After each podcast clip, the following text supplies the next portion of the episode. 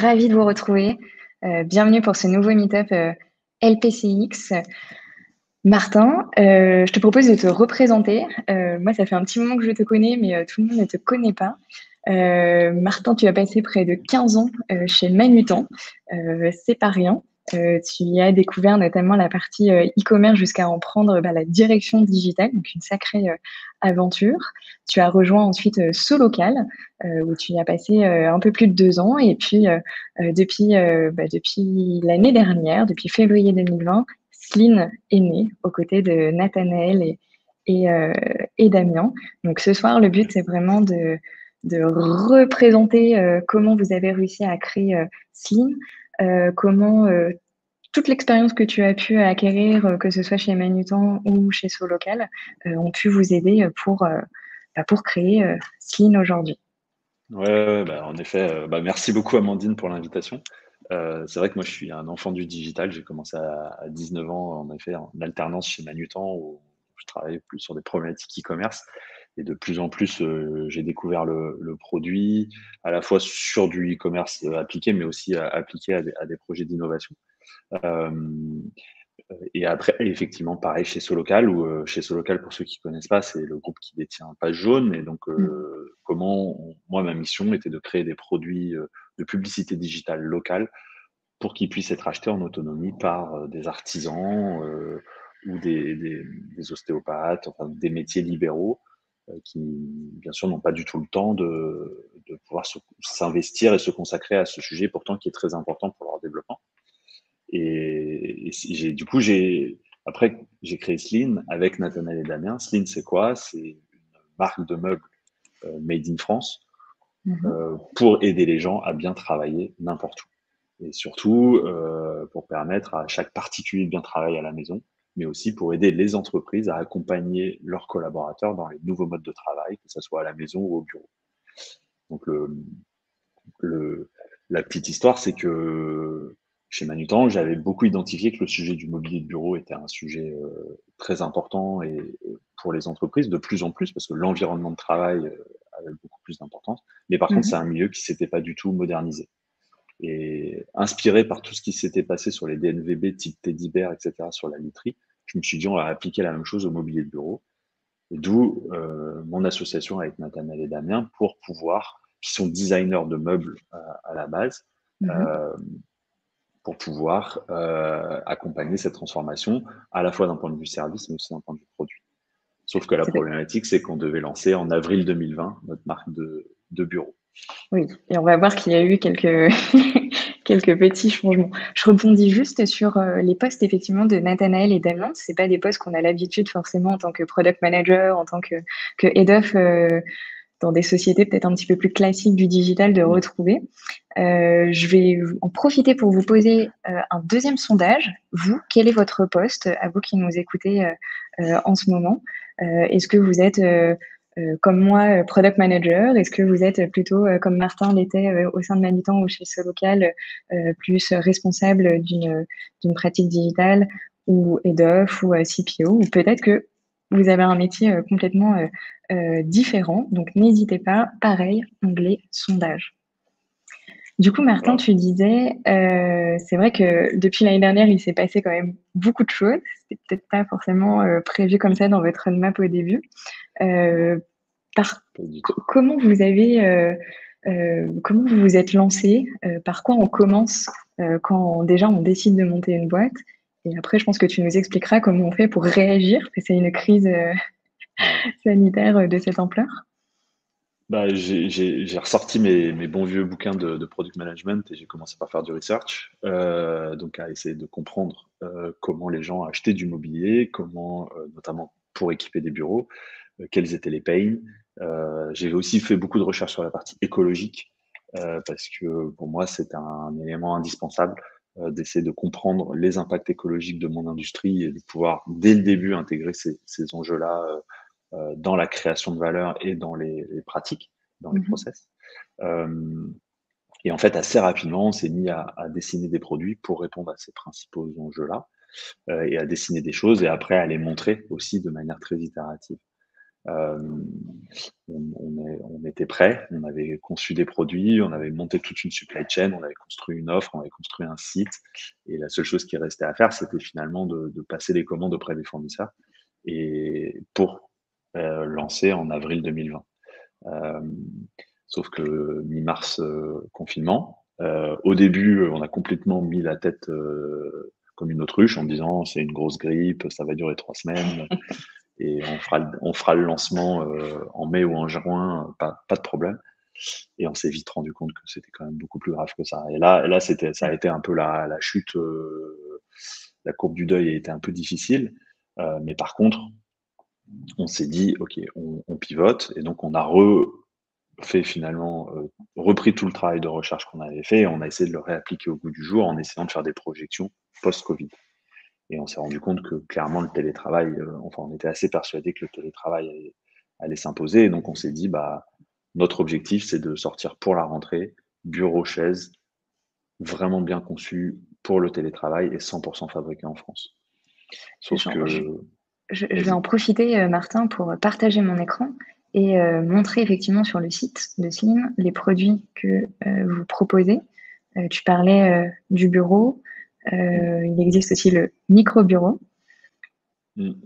Nous avons également les tables de réunion, la paire de tréteaux. Et les chaises. Et les chaises. Juste ici. Voilà, exactement. Et donc là, notre, notre sujet, finalement, notre, la, contrainte sur laquelle on est reparti, c'est, alors l'avantage, c'est qu'on n'a pas eu de mal à trouver des gens qui télétravaillent à cette période. Et donc, on a relisté tous les enjeux euh, des gens. J'ai pas la place. Euh, il faut mhm. que ça soit design pour s'intégrer dans mon salon ou dans ma chambre. Euh, les câbles, c'est très chiant. je, j'ai, un, un problème de déconnexion. j'arrive pas à déconnecter. Et donc, on a pris toutes ces contraintes-là et euh, Nathanaël et Damien ont commencé à travailler sur des concepts. Et assez vite, on, est, on est parti sur un concept euh, de, de, de produits qui pouvaient se démonter et avoir un autre usage. Parce qu'on savait que le télétravail à 100% n'allait pas se projeter. Et donc, on s'est mis dans cette idée d'avoir un bureau démontable. Et surtout qu'on peut, on peut réutiliser les pieds comme, un, comme une petite console quand on n'en a pas besoin. Donc ça, c'était une grosse hypothèse euh, mm-hmm. en, en, termes de design. Et donc, dès qu'on a eu un design à peu près abouti, donc là, pour rappeler le contexte, on n'était vraiment pas du tout dans un. toutes les usines étaient fermées, même nous trois, on pouvait pas se voir physiquement, on faisait que mhm. des visios. Donc on a fait que du digital, que de la 3D, et on a créé un site euh, un peu sous le principe des MVP euh, en, digital, sur lequel on s'est dit bah on va faire un site et on va notre notre KPI, ça va être le nombre de personnes qui s'inscrivent pour être averti du lancement. Ok, donc, ça c'était vraiment la première étape euh, pour valider euh, ce que vous étiez en train de faire avant d'avancer plus loin. Première étape, pure validation. Euh, et donc au début, on a communiqué que sur LinkedIn en organique, mhm. donc investissement zéro. et là, on a vu qu'on avait 15-20% des gens qui s'inscrivaient, donc on a super, super accueil. Donc on a commencé à faire. Rassurant. Ouais, bah, ça c'est un énorme saut dans le vide. Hein. Quand tu commences à communiquer, à sortir du bois, et n'as qu'une seule peur, c'est que personne lâche son email. Et donc tu dis s'ils veulent même pas lâcher leur email, euh, ils ne jamais. Et, donc on, a, on a commencé à itérer comme ça. C'est seulement en fait à ce moment-là, en plus, euh, on est sorti un peu du confinement, on a pu commencer à faire des protos physiques. Donc là, on a mhm. eu, euh, là pour le coup, une vraie différence avec le, le produit digital.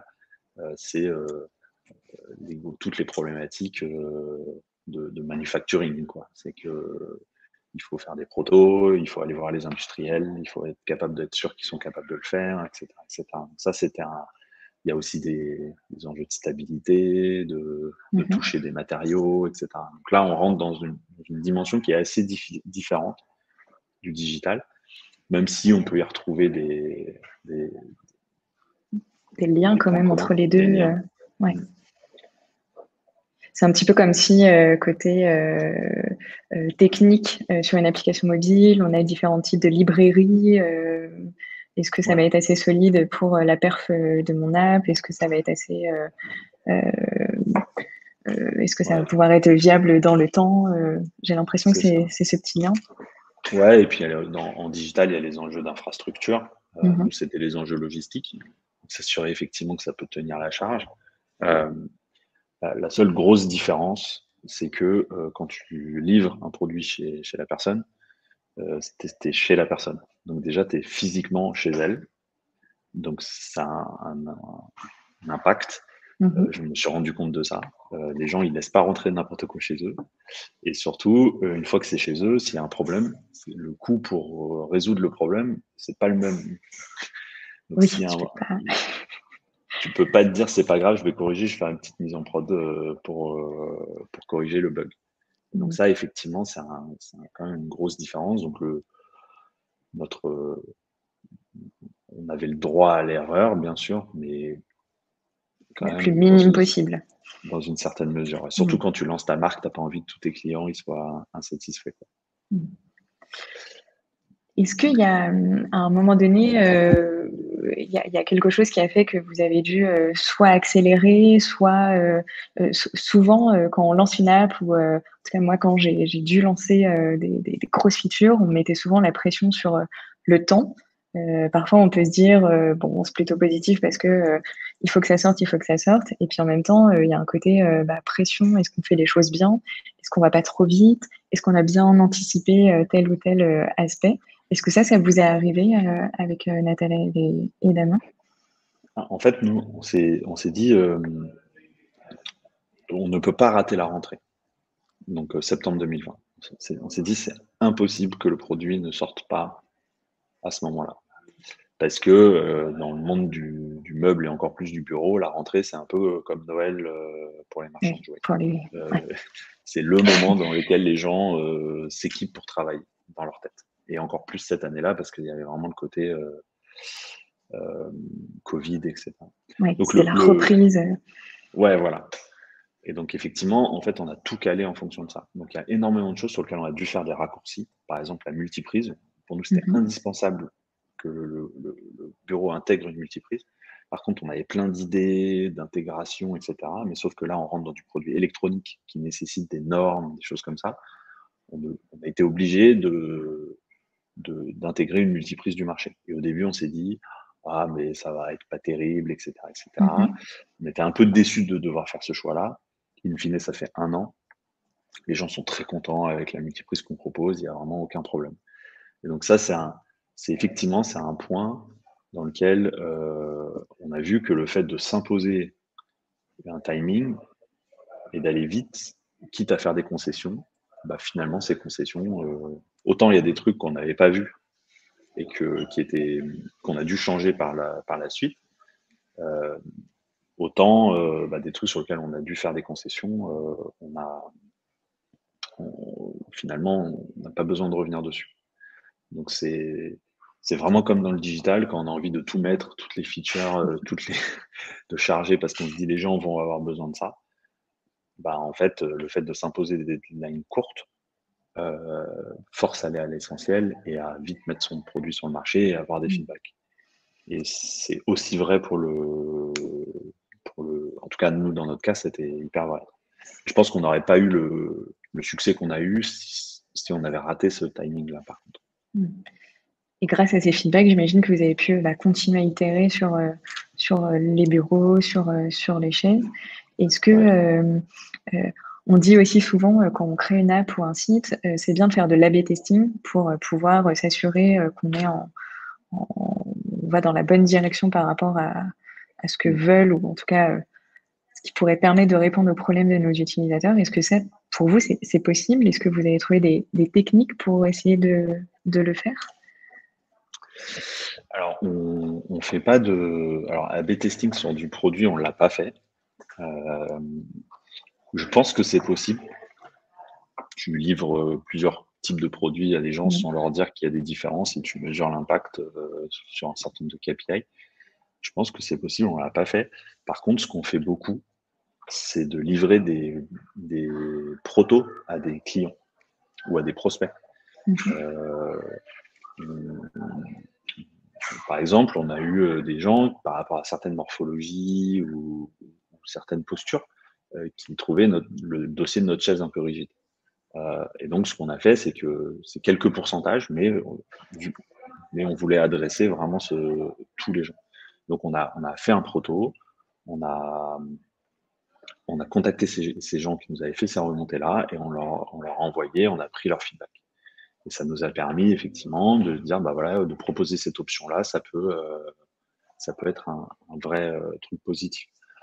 Ce qu'on fait aussi beaucoup, c'est même encore plus en amont que ça, c'est dès qu'on a des idées de produits, on, fait des typeforms euh, mhm. pour récolter leur feedback sur, le, sur les produits aussi en termes de prix, parce que euh, c'est aussi des fois des questions, les produits sont super, mais par contre, les gens ne sont pas prêts à dépenser euh, euh, X euros, parce que nous, tous nos produits sont faits 100% en France, donc mhm. c'est vite quand même un budget, parce qu'on est sur des produits de qualité. Donc c'est aussi important de, mesurer cette proportion à payer là-dessus. Vous, avez eu un, drop au niveau justement de, si on reprend le funnel AARRR qu'on pourrait trouver euh, sur un produit euh, digital. Est-ce que euh, quand vous avez annoncé les prix, vous avez vu cette, cette, courbe décliner peut-être?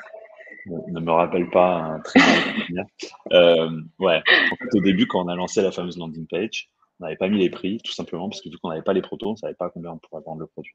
Mhm. et en fait, on se faisait insulter sur Facebook en disant ah, vous faites ça, vous dites pas les prix, etc., etc. Ah oui, voilà. Ouais, ah ouais, franchement, il y avait des commentaires, mais les gens, tu as l'impression qu'on allait les arnaquer. Alors, on expliquait tout ça, mais. Mm-hmm. Et donc, on a affiché nos prix. Euh, à l'époque, on n'avait que le grand bureau, et donc, on, savait qu'on aurait beaucoup de mal à le sortir en dessous de 500 euros TTC, livré. Euh, et là, la courbe a chuté. Euh, je pense qu'on est passé de, de 15 à 5% de gens qui laissaient leur email. Et là, mm. on a pris, euh, ouais, c'était le gros coup dur. Euh, et en fait, on a, fait on a continué à faire du research et on a contacté des gens.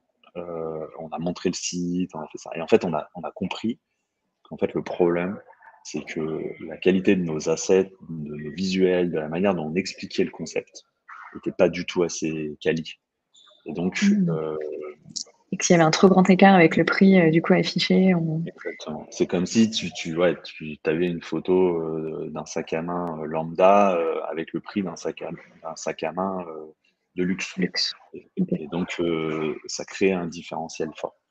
Et donc, ça, ça a été un insight super important pour notre lancement, parce qu'on a fait un lancement en crowdfunding sur KissKissBankBank. Mm et, et, du coup, on, on a compris qu'il fallait qu'on mette beaucoup d'énergie et du budget sur les assets. Et, je pense que si on n'avait pas eu ce drop-là et si on n'avait pas compris ça, on n'aurait pas euh, fait ça. Et, in fine, on a quand même on a, fait une super campagne de crowdfunding, on a, on a été financé euh, en deux heures, enfin, c'est très bien passé. Mais parce que je pense que la, qualité et l'énergie des assets et l'explication autour du projet était, euh, bien meilleure.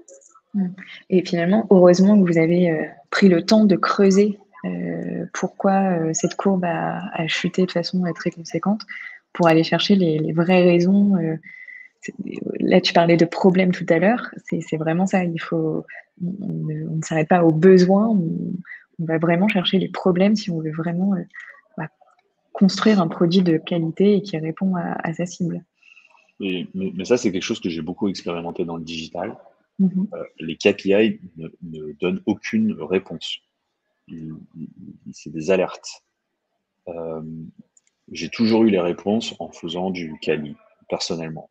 Euh, je ne sais pas si dans l'audience, il y a des gens qui ont, des contre-exemples, mais pour moi, voilà, c'est exactement ça. C'est le, le, taux d'activation bah, nous a donné une alerte, et finalement, c'est en prenant notre téléphone et en montrant le site qu'on a compris le problème.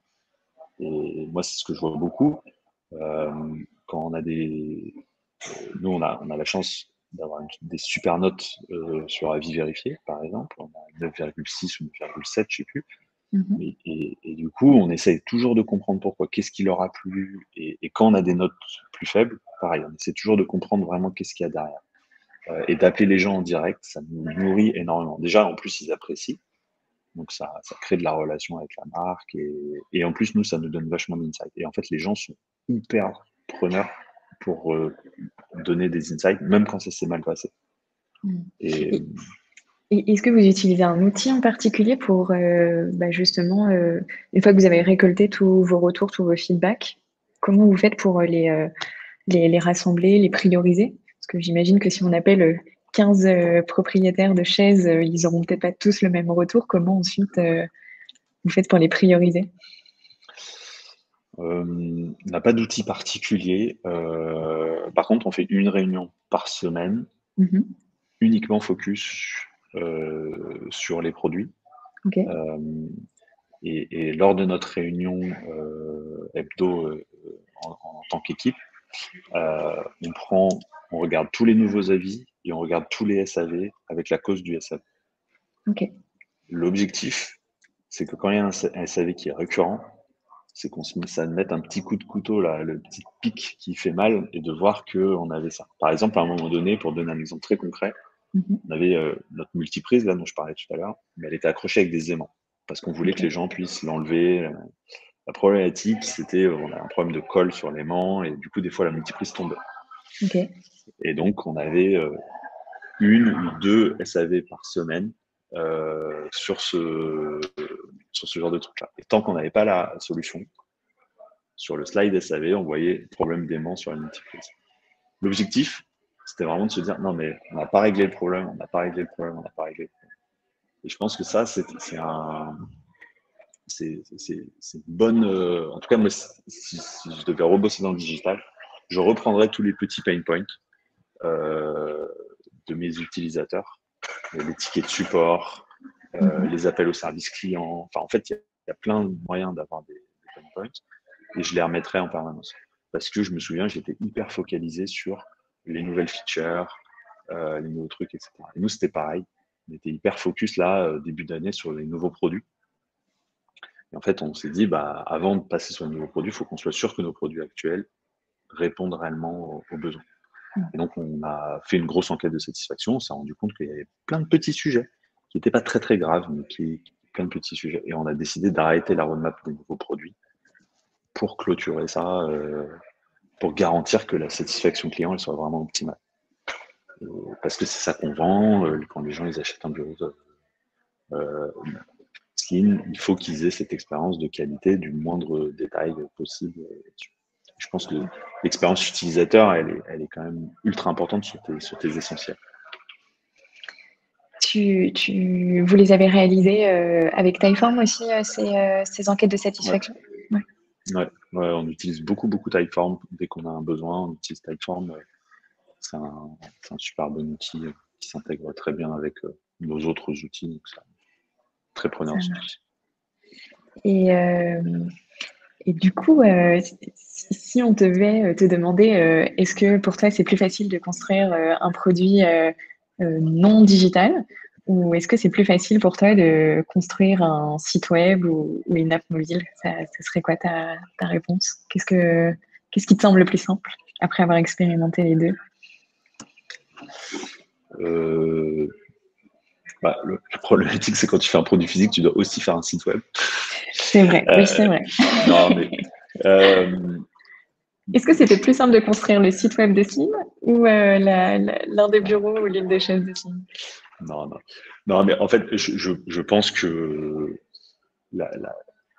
les, complexités du produit physique font que tu as besoin d'avoir une infrastructure en place qui est à la fois euh, réaliser un produit, mettre en place un schéma, toute une partie d'industrialisation. Euh, pour prendre un parallèle, euh, quand, quand, un designer fait un, dessine un produit physique, c'est en 3D. Mhm. Euh, le temps pour que ce produit-là puisse être industrialisable, il est, énorme. Enfin, c'est de l'ordre de minimum plusieurs mois, souvent beaucoup plus. Euh, alors que c'est une sacrée contrainte. Euh. ouais, ça c'est un truc parce que en général il y a plusieurs trucs, il y a plusieurs industriels, des fois il y a des moules plastiques à faire, etc. etc. Donc tu as, quand même une lourdeur dans l'industrialisation qui est beaucoup plus forte que quand tu euh, as un, designer UX au sens euh, digital du terme mhm. qui euh, dessine une jolie maquette. Bah, tu donnes ça à, un bon front-end, donc globalement, ça ne va pas lui prendre trop trop de temps en général. sauf si bah, derrière, il y, a, beaucoup d'intelligence à mettre, etc. je, pense quand même qu'un produit physique a une barrière à l'entrée plus forte. Euh, maintenant, je suis assez convaincu que on peut aller quand même aller vite, on peut quand même faire des choses rapides. Euh, quand, on s'enlève un certain nombre de barrières et, quand, et aussi quand on fait du local. C'est-à-dire que nous, euh, si on avait travaillé avec l'Asie, par exemple, on n'aurait jamais pu, faire des choses comme ça. Ok. Donc ça, c'est l'une des contraintes, on va dire, majeures quand tu construis un produit physique. Est-ce que tu en vois d'autres, des contraintes qu'on retrouverait peut-être pas sur euh, le digital? Bah, En fait, il faut penser long terme. C'est-à-dire que nous, on pense notre produit comme un produit très évolutif. Et, donc, euh, bah, typiquement, si je reprends mon exemple d'aimant, euh, bah, on, a, on a fait un, espèce de joint silicone qui, qui, qui permet d'éviter l'aimant, mais de garder mhm. la modularité de la multiprise. Et ça, on l'a fait pour que ça puisse s'adapter, que ce soit entre guillemets rétroactif sur quelqu'un qui avait acheté le, produit initialement. Et, donc, ça, ça c'est une vraie, euh, un vrai enjeu. C'est comment tu gères ton SAV et les évolutions de ton produit tout en gardant une sorte de rétroactivité. Euh, et de, réfléchir vraiment en système et en produit euh, dans le temps. Donc, on, je sais pas, là, nous, ça fait un an qu'on est lancé. Mhm. si je prends juste le bureau, il y a eu euh, peut-être 4, 5, 6 évolutions. Ah oui, déjà. On serait à, la peut-être la 1.6 euh, du bureau. Mais par contre, toutes ces évolutions, s'il y a quelqu'un qui nous l'a acheté il y a un an, on peut, si besoin, lui euh, envoyer ces évolutions-là. Ce pas des gros trucs, mais c'est des petites choses qui vont améliorer la, qualité de son expérience. Et ça, c'est autant c'est hyper induit dans le digital, parce que mhm.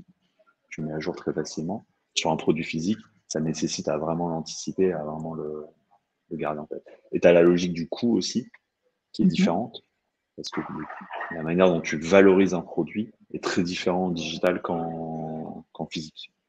C'est-à-dire que en, physique, euh, tu regardes combien ça te coûte, tu regardes combien tu as besoin euh, pour vivre, et ça te fait ton prix. En général, c'est comme ça que tu fais. En tout cas, nous, c'est comme ça.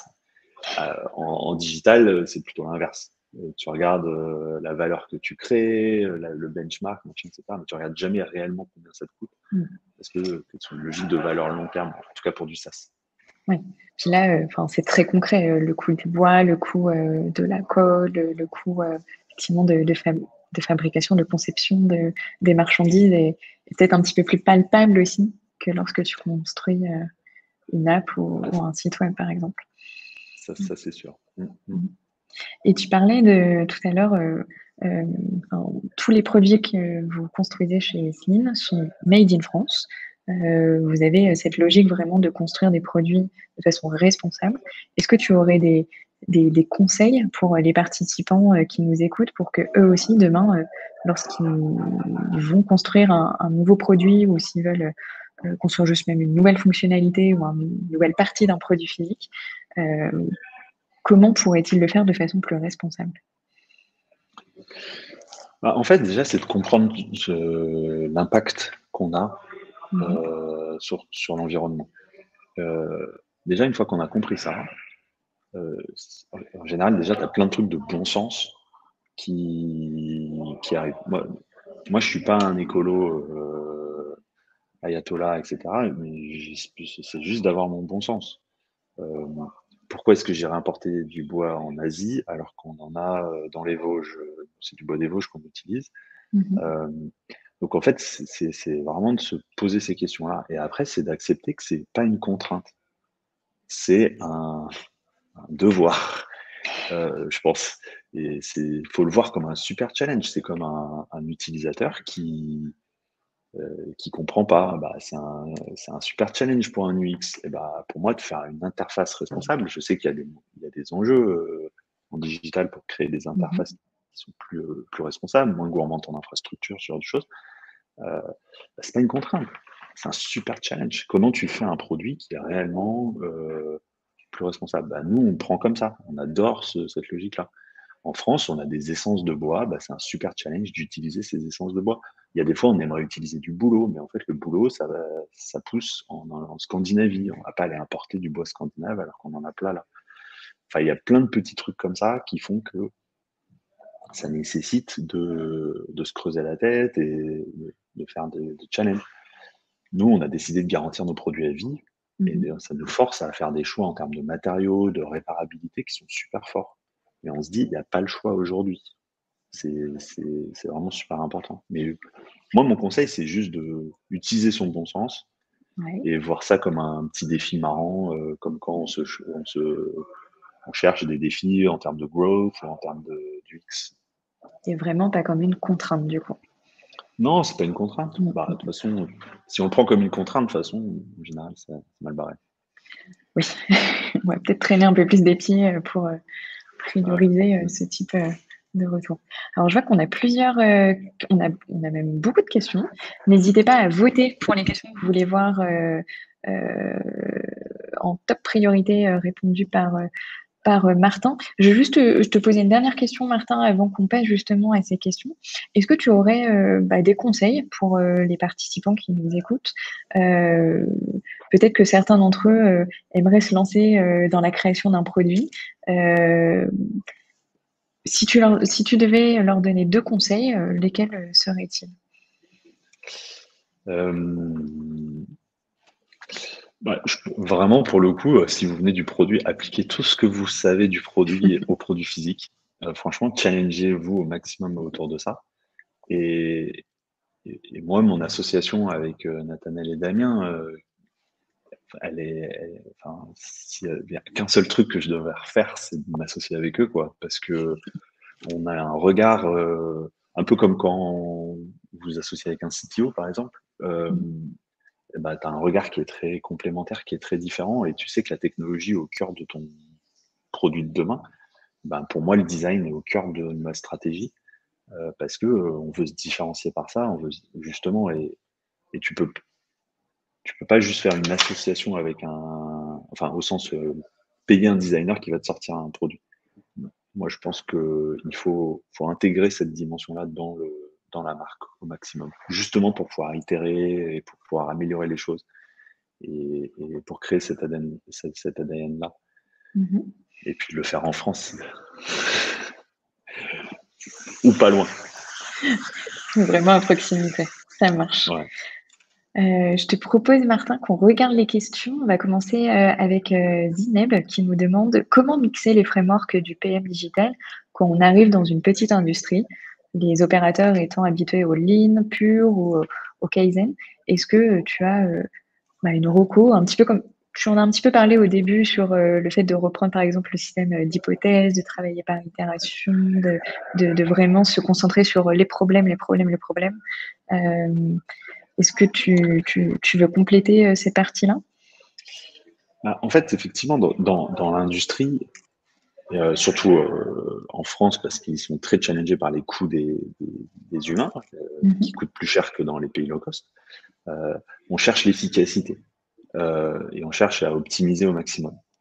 Et, et donc, c'est super important quand tu, quand tu quand analyses ton, ton produit d'essayer de faire en sorte que pour les industriels, ça soit le plus facile à faire pour eux. et donc à adapter ton design à l'outil de ton partenaire. Et ça, c'est super important parce que c'est comme ça que tu vas réussir à optimiser les coûts.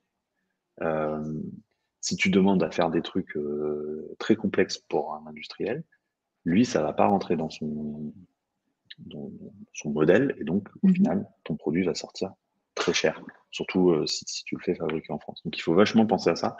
Et effectivement, il faut s'intégrer dans ces logiques d'efficacité et en termes de, effectivement d'optimisation de, processus. Euh, le, le, le, lean et tout ce qui est kaizen, etc., ça, cherche à faire ça. Et après, une fois que ton produit est lancé, bah, il faut que tu t'appliques ces process-là parce que quand tu fais de la logistique, euh, c'est très important d'être hyper efficace parce que sinon tu vas perdre de l'argent et la satisfaction client ne sera pas, sera pas au rendez-vous. sera pas au rendez-vous. Mmh, mmh, mmh. Et justement, pour revenir sur les prototypes, j'enchaîne avec la question de, de, de LL.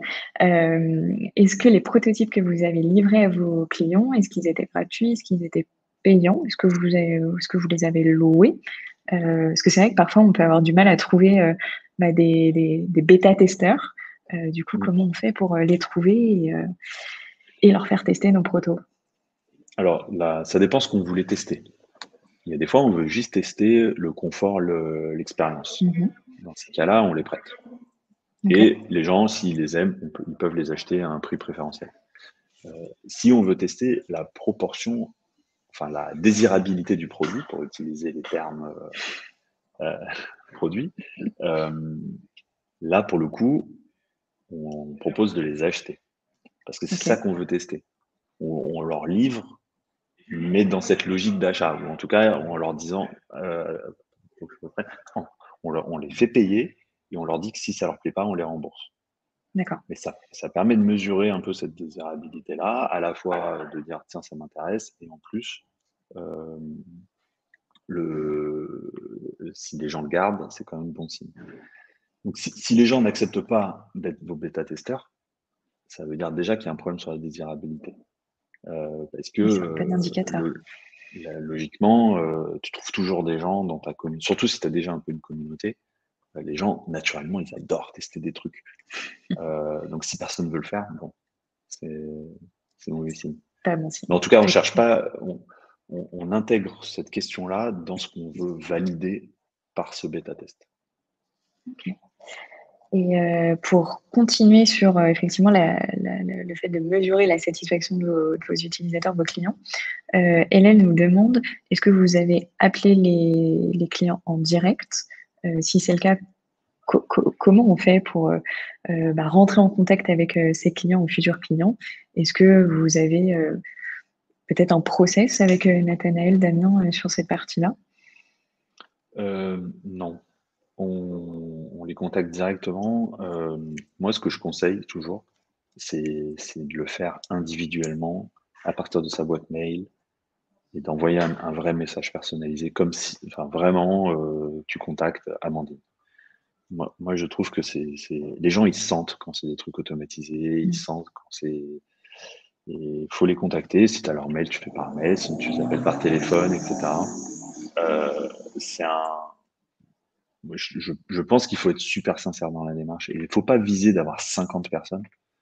Mm-hmm. En général, euh, quand on a une dizaine, ça, déjà, tu as vraiment euh, du feedback. Et il faut accepter d'investir du temps là-dessus. Moi, je trouve que c'est un. Mm. Il y a, pour, pour donner un autre exemple là-dessus, le numéro du SAV, pendant six mois, c'était mon numéro de portable perso. Donc, et, et, c'est franchement, c'était la meilleure décision que j'ai prise euh, de Slim. Parce que j'avais les gens en direct, quand ils étaient énervés, je savais, et franchement, quand c'est ton produit que tu as, lancé et que c'est t'appelle sur ton truc, t'as qu'une envie, c'est de résoudre le problème. Et, ça donne aussi la, culture d'entreprise que tu veux donner en termes d'expérience et de, satisfaction client. Je pense que ça, c'est un truc euh, super important. Donc plutôt viser euh, petit et que ce soit vraiment euh, quali au maximum, plutôt que faire des grandes quantités, mais pas forcément avoir des, retours structurés qui vont apporter de la valeur pour la suite de ton projet ce qu'il ne faut pas sous-estimer, c'est les super trucs où on fait des enquêtes géniales qui restent dans un PowerPoint planqué au fond d'un drive. Euh, et, moi, je sais qu'un truc qui marche hyper bien sur moi, c'est peut-être moi, hein, mais c'est le mec qui te dit, franchement, là, il y a un problème. Ça me donne qu'une envie, c'est de résoudre le problème. Tu me mets le même problème sur un slide, je, pense que je ne mets pas la même énergie à le résoudre. Mm. Je pense qu'il faut accepter ça, quoi. Ça marche. Alors, on ne vous dit pas non plus, mettez votre numéro de téléphone euh, sur votre app ou, euh, sur votre site. Hein. Hein, peut-être. peut-être, oui, remarque. Après, ça dépend quels sont les, niveaux de problème et si effectivement on a tous la même euh, cette envie de, de, résoudre les, problèmes que nos clients nous, nous remontent. Un, truc, un truc que je faisais par exemple chez Manutan, c'est que je me mettais en double écoute sur le service client. Si mhm. vous voulez pas mettre votre numéro de portable, c'était déjà un super moyen d'entendre pourquoi les gens appellent. Et à notre ère où tout est digitalisé, machin, etc., quand les gens ils appellent, c'est qu'en fait, ils ont un vrai besoin. Et c'est super intéressant. En général, il y a énormément de richesse. C'est vrai que ça peut être intéressant de faire des vies ma vie avec euh, passer une journée euh, par semaine ou par mois avec l'équipe euh, support, effectivement, ou SAV. Ça peut être aussi riche en termes d'apprentissage. Alors, on a quelques questions, Martin, sur la partie plus financière, business model. Est-ce que tu veux nous parler de, votre business model ou notamment comment vous arrivez à, qui, sont vos clients aussi au final? Mmh. Est-ce que ce sont des particuliers comme, comme toi et moi? Ou est-ce que ce sont plutôt bah, mon employeur qui va venir te voir et, te dire bon j'aimerais bien que mes salariés aient une bonne chaise pour leur dos toute l'année Alors les deux. en fait, on, est dans, on, est volontairement dans la zone grise du travail où bah, en fait, le mobilier pour travailler, euh, là où avant on attaquait le sujet du mobilier de bureau, euh, finalement on fait du mobilier pour travailler, quel que soit le lieu. Parce qu'en fait, on ne travaille plus qu'au bureau et, finalement la majorité d'entre nous, on passe, plus de temps à travailler à la maison qu'au bureau. Et donc aujourd'hui, on a des particuliers qui, peuvent commander nos produits sur notre site en mode mhm. e-commerce assez classique euh, ou un peu de retail aussi, on est au BHV, ce genre de choses. Euh, et sinon, la partie du business qui se développe le plus, c'est effectivement, on, fait des, on, travaille avec des, entreprises, des boîtes mhm. comme Doctolib par exemple, qui équipent leurs équipes en télétravail avec des produits Slim. Euh, donc, ils donnent un budget par collaborateur et les collaborateurs peuvent choisir le produit dans la gamme de Slim qui leur euh, convient le plus. Et s'ils veulent, ils peuvent abonder ce budget avec leur propre argent. Euh, et là, de plus en plus, on fait aussi, on revient à nos premiers amours d'aménagement de bureau et de repenser les espaces de travail pour qu'ils soient beaucoup plus modulaires, beaucoup plus collaboratifs. Donc, c'est notre approche, c'est comment est-ce qu'on va aider les entreprises à, créer une expérience de travail euh, qui va favoriser le bien-être, la concentration à la maison et la collaboration, la modularité et la créativité au bureau. Très clair, très très clair. Euh, très très clair. On a une question de Patrick euh, qui nous demande vaut-il mieux sortir rapidement un produit imparfait ou plutôt prendre le temps pour sortir un produit parfait? Alors là, dans ton cas, je pense que la réponse est différente entre est-ce que c'est un produit physique ou euh, digital, un petit peu comme tu l'expliquais tout à l'heure, on ne peut pas rentrer chez les gens tous les 15 jours pour ajouter une étiquette. Je, suis, un grand adepte quand même de la rapidité. Je, je trouve que prendre son temps, ça a souvent beaucoup plus d'inconvénients que d'avantages. Parce que je pense que déjà par définition prendre son temps, euh, pourquoi faire? Après la, question c'est qu'est-ce qui est important pour vos utilisateurs?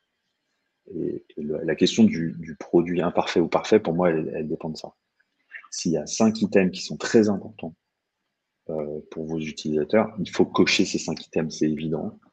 Euh, par contre, si par imparfait, on veut dire euh, qu'il y a plein de petits trucs annexes, ça serait trop bien de les avoir, mais c'est pas des choses vitales. Je pense qu'il faut aller, il faut aller plus vite. Et après, c'est à mettre dans chaque industrie, dans chaque business et dans chaque criticité. Hein. Il, y a des, il, y a, mm, mm, des, mm. industries qui sont hyper critiques, sur lesquelles ils ont le, doivent frôler le, le zéro défaut. Euh, moi, je pense quand même, dans la majorité des industries qui sont pas critiques, il faut aller le plus vite possible. Je trouve que là, aller à la rencontre réelle de son marché, au sens est-ce que les gens ils vont acheter, est-ce qu'ils vont utiliser mon produit, c'est quand même là où on apprend le plus et on, se met dans une mécanique de mouvement qui est, qui est la plus forte. Euh, on va prendre une dernière question. On va prendre euh, Adrien. Adrien, il nous demande est-ce qu'en hardware, vous opérez un suivi de la vélocité de développement produit, comme ça peut être le cas en digital? Est-ce que par exemple vous avez des notions de points, de force, euh, de focale ou, une autre méthode peut-être pour suivre euh, le, dev? Alors non, mais on en a parlé la semaine dernière. Ah. Parce que parce qu'on a forcément, on a sorti notre premier produit très très vite et les, produits d'après, on est moins efficace. Pourtant, on a plus de moyens et on a plus de monde et, moins efficace. Et donc, on s'est dit qu'il fallait qu'on remette euh, de, la, de la matière euh, tangible de réfléchir effectivement en termes très inspirés de l'agile, focalisation, effort, impact, mettre des, des, mettre des, des, sprints intermédiaires sur les gros projets, etc. Je suis assez convaincu que c'est hyper vertueux dans le digital et qu'on pourrait vraiment s'imprégner de ça sur la partie aussi sur la partie produit physique. Parce que les cycles de développement sont longs, sont coûteux et, il faut les rentabiliser. Ça marche. Eh bien, écoute, merci beaucoup, Martin. On va, il est déjà 18h50, on va, euh, on va vous, vous laisser. Euh, les questions qui n'ont pas eu de réponse, on va les, on va les garder, ne vous inquiétez pas. Et euh, si Martin a quelques instants la semaine prochaine, on vous partagera ses réponses. en tout cas, merci beaucoup, Martin, d'être d'être venu. On est ravis de t'avoir à nos côtés. merci beaucoup. Avec, merci. avec grand plaisir. Merci beaucoup, Amandine. Merci beaucoup pour vos questions. Et puis, je suis, vraiment disponible aussi pour échanger avec vous euh, offline, euh, sur LinkedIn. Euh, mon mail, c'est martin.slim.com si vous voulez continuer ces discussions. C'est des trucs qui, me passionnent. Donc, avec plaisir pour, pour continuer la discussion. Super. Et, effectivement, merci euh, aux participants qui nous ont posé des questions, qui, euh, bah, qui sont restés jusque-là avec nous ce soir. Euh, je vous le disais au début, n'hésitez pas si vous habitez à Lyon, à Marseille, à Bordeaux, à Nantes, où les, les meet-up LPCX vont reprendre. Alors là, vous étiez majoritairement à Paris. ne vous inquiétez pas, nous on se retrouve le, le mois prochain. On parlera, on parlera UX euh, dans les jeux vidéo notamment. Donc euh, ne manquez pas la petite notif euh, prochain meetup.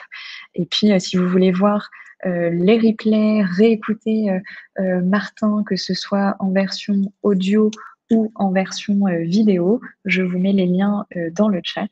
Euh, et n'hésitez pas à nous partager vos retours. Si vous voulez venir parler, euh, comme ça a été le cas euh, ce soir de Martin, n'hésitez pas à nous contacter. ça s'est bien passé, Martin. Ça, ça va Impeccable. Donc voilà, n'hésitez surtout pas. On vous souhaite une excellente fin de journée.